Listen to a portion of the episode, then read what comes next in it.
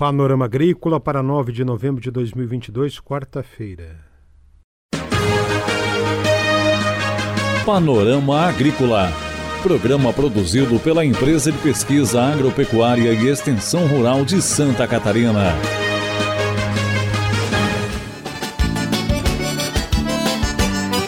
Olá, hoje é 9 de novembro, quarta-feira de lua cheia, e este é o Panorama Agrícola para você, amigo ouvinte. Na mesa de som está o Eduardo Maier. O ditado é: A melhor época para plantar uma árvore foi há 20 anos. A segunda melhor época é agora. Confira nesta quarta-feira aqui no Panorama Agrícola solução ambiental e econômica na piscicultura. O exemplo de Concórdia reduz preço da ração e dá destino correto para resíduos da tilápia. Dica do dia. Para uma colheita produtiva e de alto padrão comercial na cultura da pitaia, deve-se evitar o ataque de insetos praga, entre os quais estão o percevejo e as formigas cortadeiras. Para controlar a população de insetos praga, devemos ter cuidado com o solo e com o ambiente de cultivo, fazendo a inserção de plantas de cobertura, recursos florais e quebra-vento no pomar, por exemplo mas mesmo assim alguns insetos, pragas podem causar danos para a pitaia. Neste caso, a recomendação é um ensacamento dos frutos, uma alternativa, uma ferramenta sustentável de manejo, evitando danos em todos os frutos. Dicas para o ensacamento na pitaia: utilize sacos de cores diferentes a cada floração, para diferenciar a idade dos frutos e facilitar a colheita. Reaproveite os sacos de TNT. Para otimizar a mão de obra, obedeça às recomendações do manejo integrado de pragas e ensaque apenas quando necessário. Um exemplo: ensacar no momento da colheita de grãos em áreas vizinhas, milho, arroz e soja, quando os percevejos tendem a migrar para os pomares de pitaia. O ensacamento reduz em até 65% as lesões causadas pelos insetos nos frutos da pitaia. E essa tecnologia, que é a dica de hoje do Panorama Agrícola, vai ser apresentada amanhã em Itajaí, no dia de campo, sobre fruticultura envolvendo banana, citros e pitaia. É hora das notícias. Os principais dias de campo já têm data definida para o ano de 2023. De 14 a 16 de fevereiro tem o show tecnológico na Cooper Campus em Campos Novos. Em Pinhalzinho, o Itaipu Rural Show será realizado de 15 a 18 de fevereiro. A Copérdia em Concórdia, Cooperativa de Produção e Consumo, já tem também data definida para os dias de campo.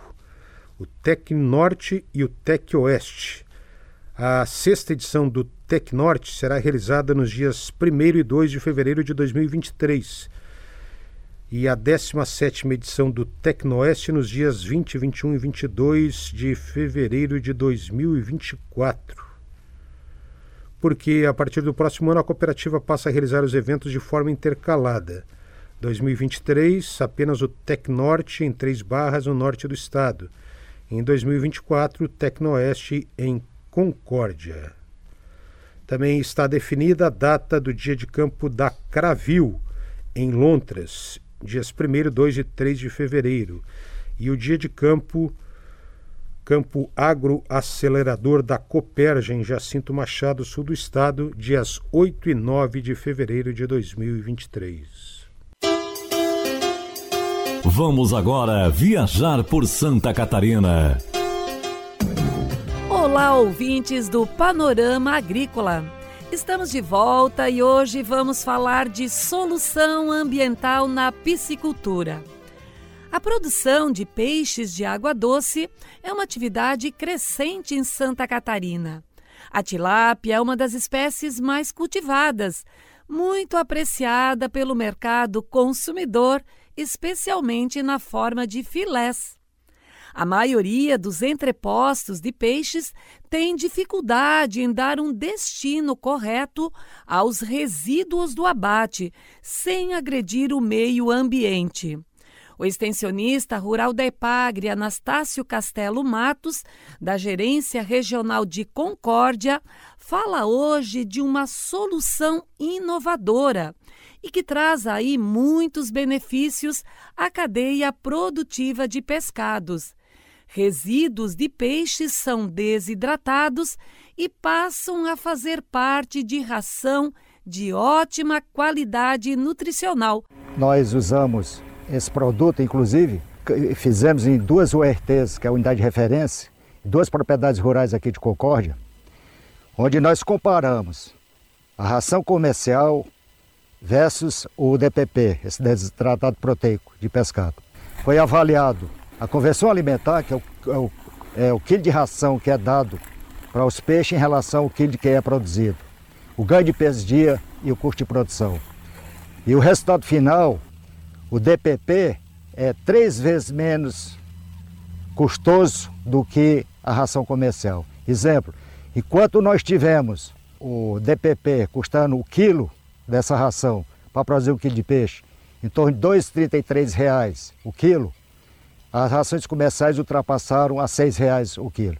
Isso mostra altamente satisfatório na cadeia de produção de peixe para os produtores locais aqui do nosso município e, logicamente, para toda a região. Você ouviu aqui no Viajando por Santa Catarina jornalista Eunir Malgarese conversando com Anastácio Castelo Matos, extensionista da Ipagre em Concórdia, sobre resíduos de tilápia que são desidratados e viram ração, um desidratado proteico de peixes, projeto que envolveu a Ipagre a Embrapa e o Pescado Pinhal de Concórdia. Controle da hantavirose em Santa Catarina. Como evitar a doença? Evite contato humano com rato silvestre e seus excrementos.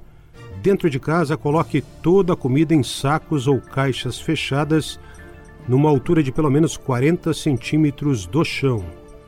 Lave pratos e utensílios de cozinha depois do uso.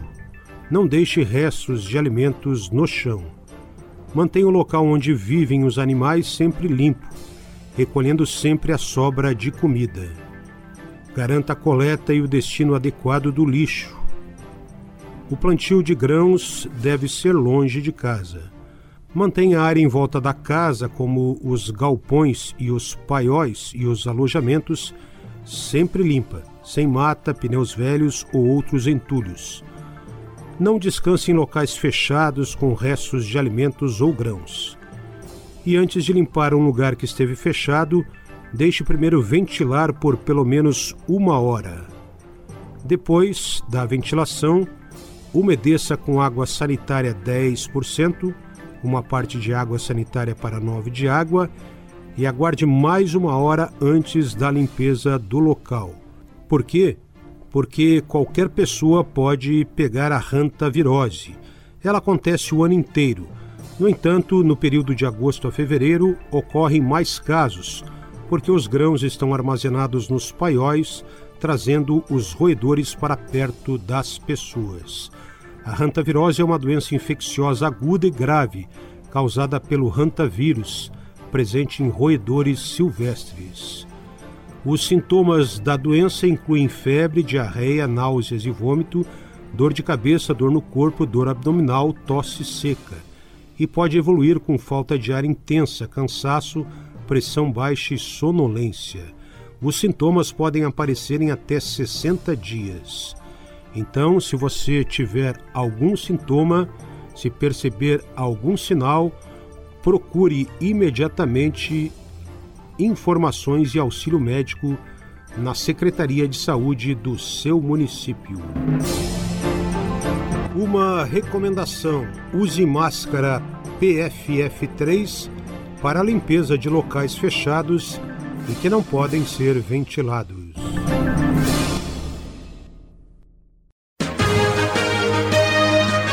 Panorama Agrícola Programa produzido pela Empresa de Pesquisa Agropecuária e Extensão Rural de Santa Catarina.